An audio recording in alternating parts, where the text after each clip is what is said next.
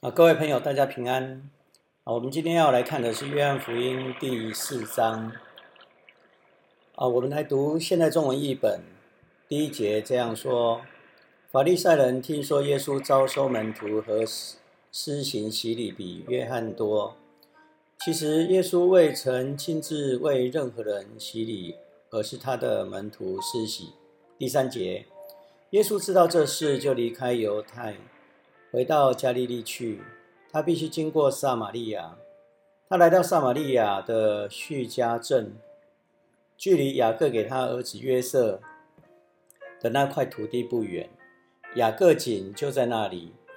耶稣因为赶路疲倦，就坐在井边。时候约在中午，有一个撒玛利亚女人来打水。耶稣对她说：“请给我一点水喝。”他的门徒已经到镇上买食物了。那女人回答：“你是犹太人，我是撒玛利亚女人，你为什么向我要水喝呢？”原来犹太人跟撒玛利亚人不相往来。耶稣说：“要是你知道上帝的恩赐和现在向你要水喝的是谁，你就会求他，而他会把活水给你。”那女人说：“先生。”你没有打水的器具，井又深，你哪里去取活水呢？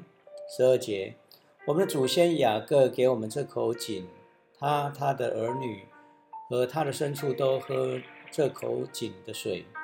难道你自以为比他还大吗？耶稣回答：喝了这水的人还会再渴，但是谁喝了我所给的水，就永远不再渴。我给的水要在它里面成为泉源，不断的涌流出活水，使它得到永恒的生命。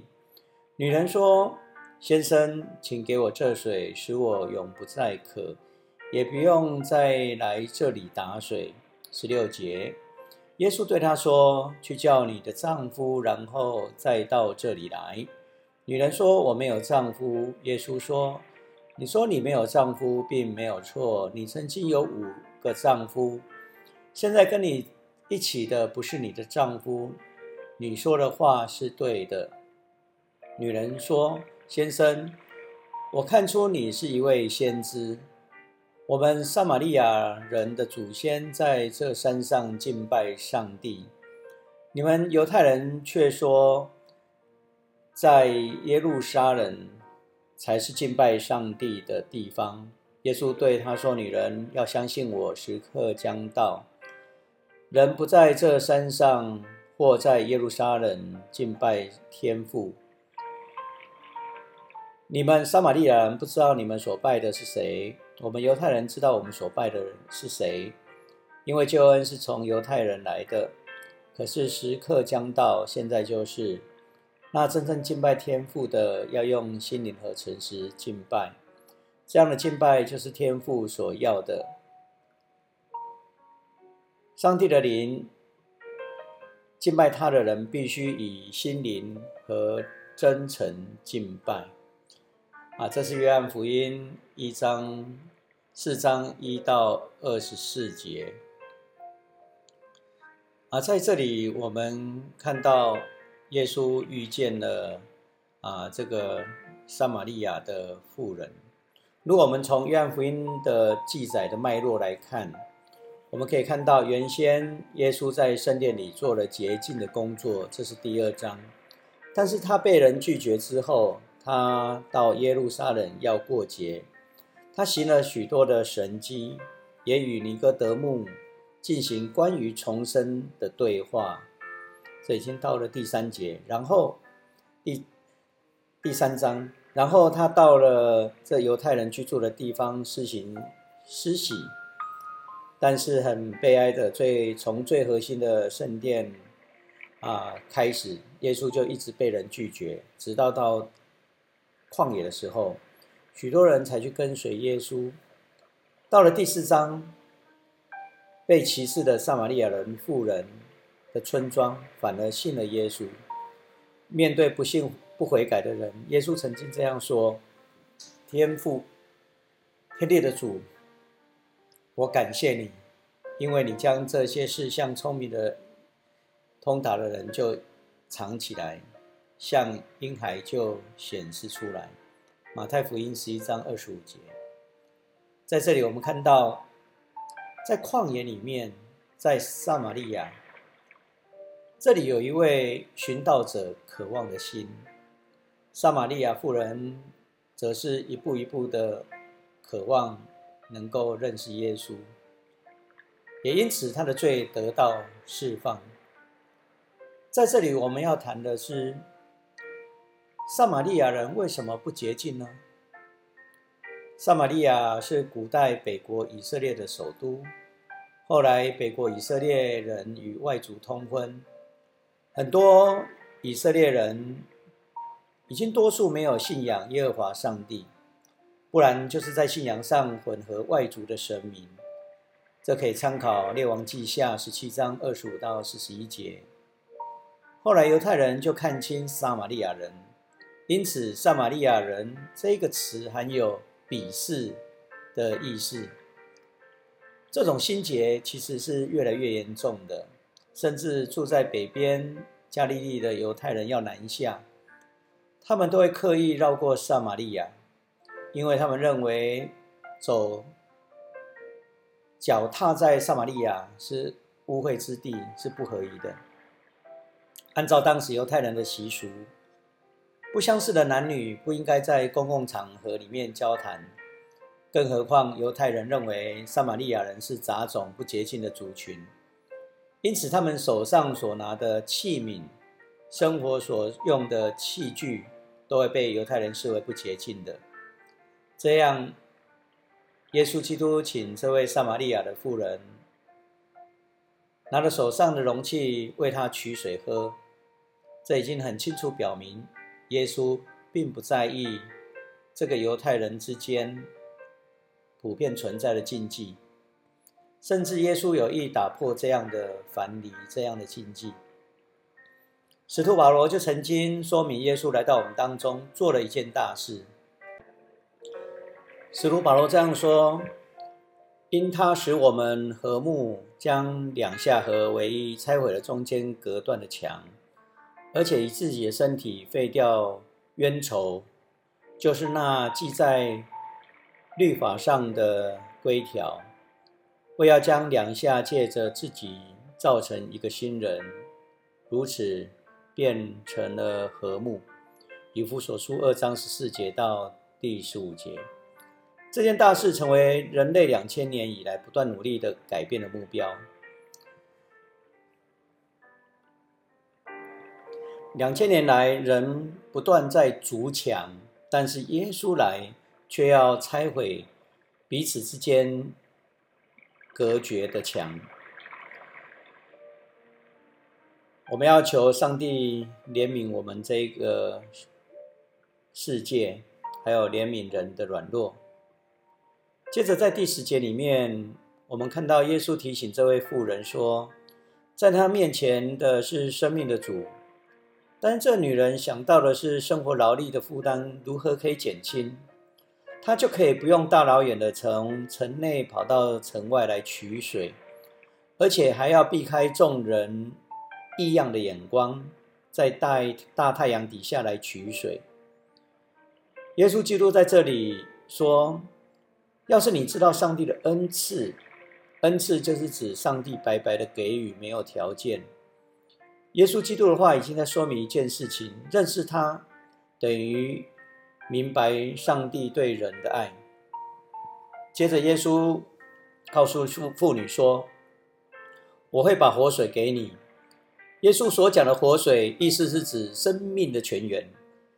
耶利米书二章十三节这样说：“因为我的子民犯了双重的罪，他们离弃我活水的泉源。”他们挖掘不能蓄水的水池。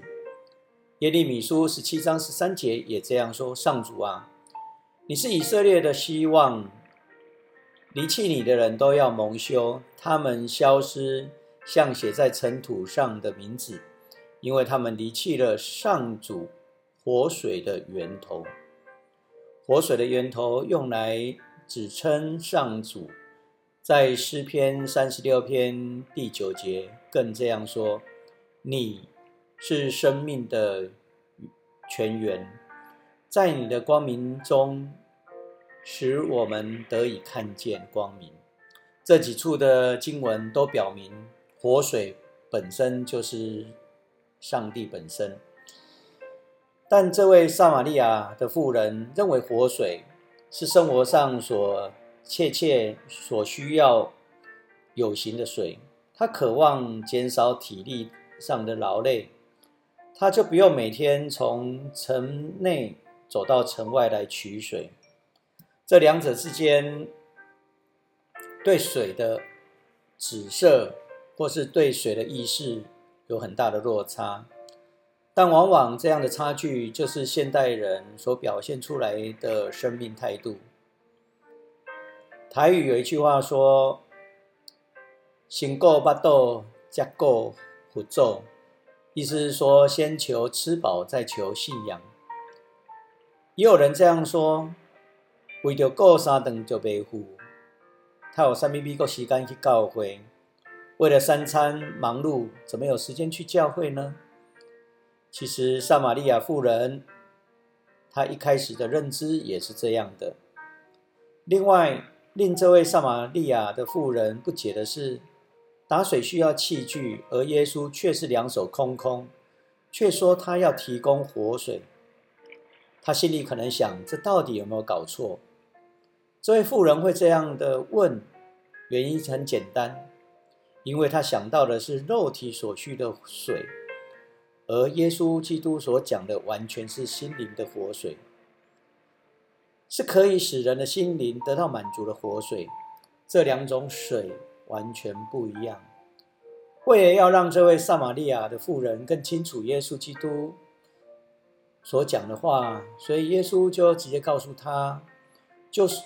他就算喝了再多叙加雅各井的水，还是一样会口渴。但耶稣告诉他，如果他所提供的活水，就永远不渴。耶稣很清楚的告诉这妇人，生命的满足不是来自于物质的，而是来自于内在心灵的满足。内心有这样的满足，人才会有生命的活力。在十六节这边，耶稣有告诉他去叫你的丈夫，然后来到我这里。读到这里，我们就发现这妇人对耶稣所讲的活水，仍然偏向一般可喝的水的方向去了解。甚至在第十五节，这女人带有讽刺的口气对耶稣说：“先生，请给我这水，使我永不再渴。”也不用再来这里打水，因为他看到耶稣的手中没有任何装水的容器，但是他的手中有。为了使这妇人明白耶稣的信息，耶稣突然之间转了一个话题，切入这妇人内在所隐藏的问题。耶稣才对他说：“去叫你的丈夫，然后再到这里。”这句话已经很清楚的让我们知道这妇人的生活背景。这妇人以为自己的过去没有人知道，但是特别站在他面前的犹太教师耶稣，他怎么会知道呢？他的眼光的改变，他是从世界的眼光、族群的眼光，渐渐的转向耶稣的眼光、上帝的眼光。耶稣是全知的神，他指出他有五位丈夫。我们会在人的面前隐瞒，但是不要忘了，我们绝不可在上帝的面前隐瞒。耶稣给这位妇女有机会，同样的，耶稣也会给我们机会。但是不要错过了上帝所给恩典的机会、悔改的机会。十九到二十节里面。这妇人转移了焦点。若真的圣洁，是耶路撒冷的圣殿比较洁净呢，还是撒玛利亚的圣殿比较洁净呢？但是两个圣殿都被摧毁了，这样犹太人有比较洁净吗？这就像基督徒之间常会问的：在什么地方祈祷，上帝比较会听得到？什么地方敬拜比较能够感受到上帝？是在大的教会，还是在小的教会？或者是问我们该用什么样的方式来敬拜上帝？上帝比较会悦纳？是传统的礼拜仪式呢，还是敬拜赞美，或者是其他的方式呢？第二十二节，耶稣基督说，撒玛利亚人并不知道自己的敬拜的对象是谁。因为撒玛利亚人只读摩西五经，不知道不读先知的文献，他们就无法知道先知如何传讲有关于弥赛亚的预言。因此，撒玛利亚人不知道敬拜的对象是谁，他们拒绝先知的劝勉，忘记上帝才是拯救的力量。第二十三到二十四节谈到的是真理。耶稣提醒我们，献祭的重点不在于物品的本身，而在于人的内心。圣经一再提醒我们，上帝是看人的内心，不是看人的外表。因此，即使有美丽堂堂皇的外表，就如耶路撒冷的圣殿，或是撒玛利亚的圣殿，到头来最终都会毁坏。耶稣基督告诉撒玛利亚的妇人。要注意用真诚的心敬拜上帝，而不是在任何敬拜上帝的地方或者是方式。所以二十三节就这样说：这样的敬拜是天父所要的。这里的“要”是和本的翻译，它比较接近原文，意思是指寻找。换句话说。上帝在天上俯瞰这世上的人，在寻找有没有人用心灵和真诚在敬拜他的人。今天我们要来思考，富人对耶稣的认识有何改变，而我们又如何被启蒙呢？约翰福音没有记载这妇女的名字，但是主后三百三十年以来。早期的教会都称为这女人叫做 Potini，意思是被启蒙者。因此，希腊正教会在这口井上盖的教堂就称为圣 Portini 教堂。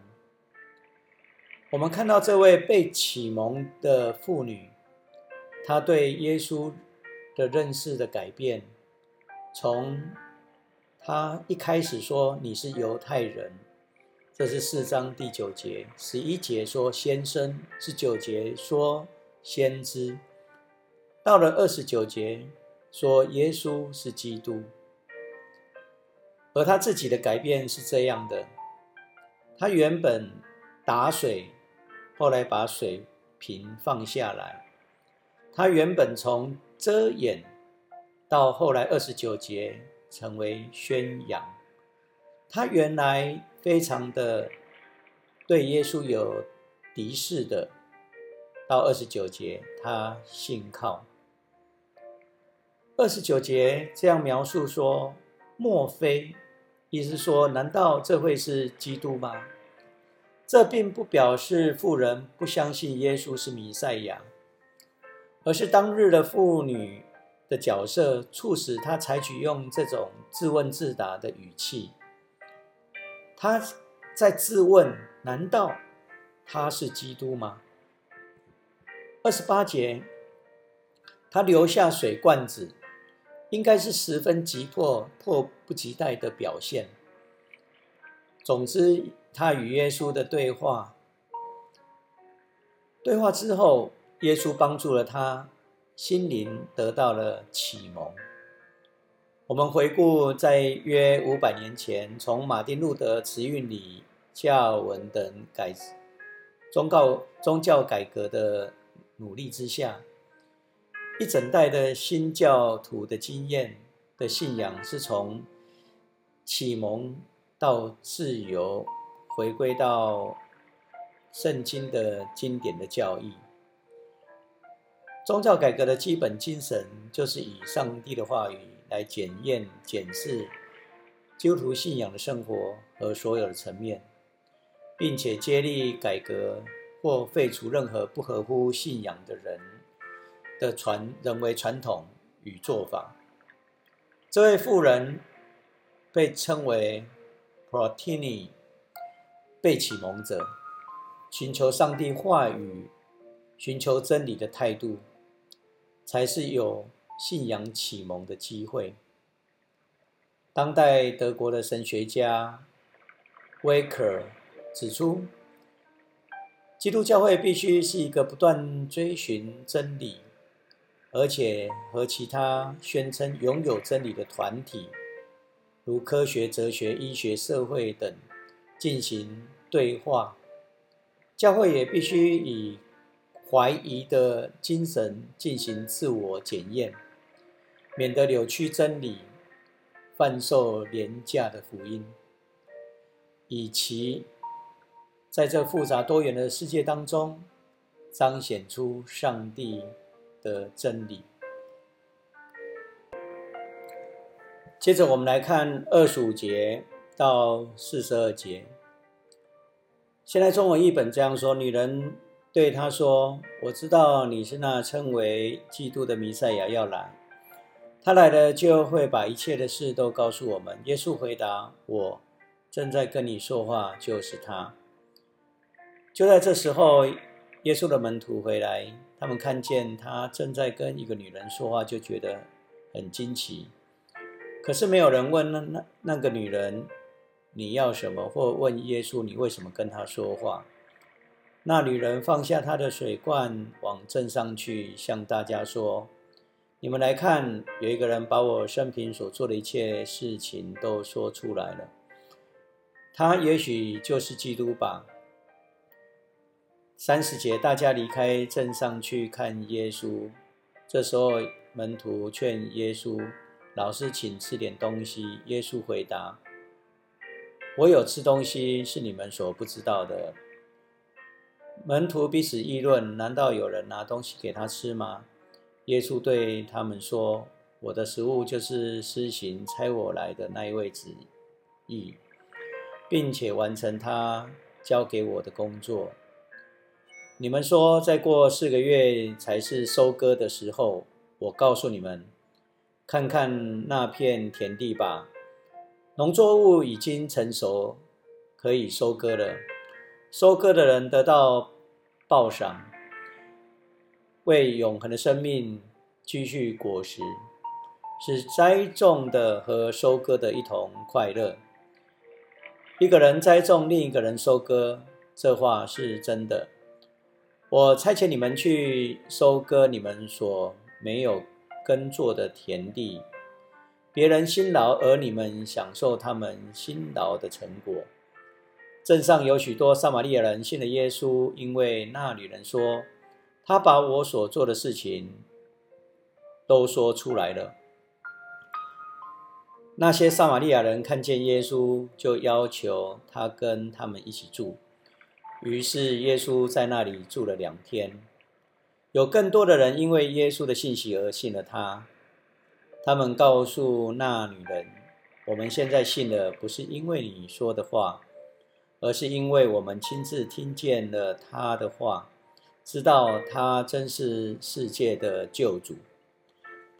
这段的经文里面很特别的提到女人的改变，她成为福音的使者，而且镇上的人很多人，他也是受到启蒙，纷纷跑出来来找耶稣，甚至。邀请耶稣与他们住在一起。我们也看到耶稣在这里非常的特别，他住在那里住了两天。这个事情对犹太人来讲是不可思议，因为耶稣他已经超越了这种种族歧视的包袱，因为犹太人原来是跟撒玛利亚人不相往来的，但是耶稣却在那里住了两天。这两天，耶稣跟他们分享了许多的信息。也在这两天里面，耶稣带来信仰灵性的启蒙，灵性的启蒙使得人的生命能够得到改变。所以众人就告诉那妇人说：“我们现在信不是因为你所说的话，是因为我们亲自听见了他的话，知道他真是世界的救主。”各位弟兄姐妹，我们听了耶稣的话，我们读了许多圣经的话语，你有没有明白，耶稣基督他是世界的救主呢？其实，只要你敞开你的内心，你就可以发现，你原来看到的经文里面，它可能是一个故事的人物，因为你把它当成是一个故事书来读。但是，你越是亲近耶稣，你或许会像这个妇人对耶稣的改变，有了一层一层的改变。这个妇人从一开始说：“你这个犹太人，其实这是有距离感的。”接着又说：“先生，先生的意思就是拉比，就是老师的意思。”他看出来耶稣是一个灵性的教导者。当耶稣指出他曾经有五个丈夫的时候，他发现这个人与众不同，他或许是先知。直到二十九节，他才说：“或许他就是基督吧。”对于耶稣基督的认识，逐渐的他受到启蒙。也希望各位弟兄姐妹，当我们读到圣经的话语的时候，我们的心灵也不断的蒙着启蒙。愿上帝的话语成为我们的帮助。